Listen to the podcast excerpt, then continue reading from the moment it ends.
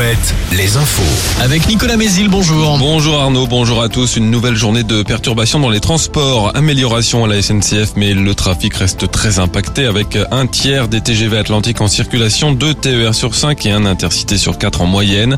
Dans les aéroports, la direction générale de l'aviation civile demande de nouveau l'annulation de 30% des vols aujourd'hui et demain à Nantes et Bordeaux. Les éboueurs poursuivent leur mouvement. Également, la collecte des poubelles est bloquée à Niort, par exemple.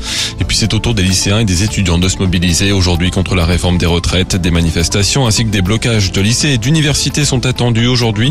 Déjà hier, des actions de blocus ont été organisées sur les campus de Nantes, La Rochelle, Limoges et Rennes 2. La grève continue aussi dans les raffineries. Pour la deuxième journée consécutive, les expéditions de carburant vers les dépôts étaient bloquées hier, ce qui provoque une ruée des automobilistes dans les stations essence, alors qu'il n'y a pas de menace de pénurie. Au niveau national, près de 6% des stations manquent d'au moins un carburant, un chiffre qui monte à 15% en Pays de la Loire et même 25% dans la Sarthe, mais aussi en Indre-et-Loire. L'examen du projet de réforme des retraites lui se poursuit au Sénat. Le fameux article 7 qui recule l'âge de départ à la retraite à 64 ans a été voté par les sénateurs dans la nuit. Frédéric Péchier, mis en examen pour deux nouveaux empoisonnements de patients, dont un mortel, l'anesthésiste de 51 ans, était déjà accusé de 26 cas, dont 9 mortels.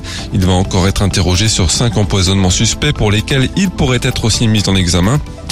Frédéric Péchier, qui a passé une bonne partie de son contrôle judiciaire dans la Vienne, a été autorisé à rejoindre ses enfants dans le Doubs.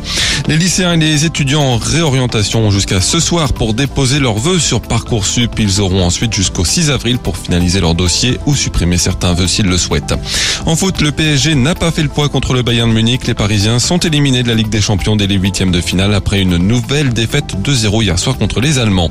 Enfin la météo, une nouvelle journée pluvieuse sur nos régions avec du vent qui soufflera jusqu'à 70 km h cet après-midi et de l'orage possible en cours de journée en Nouvelle-Aquitaine.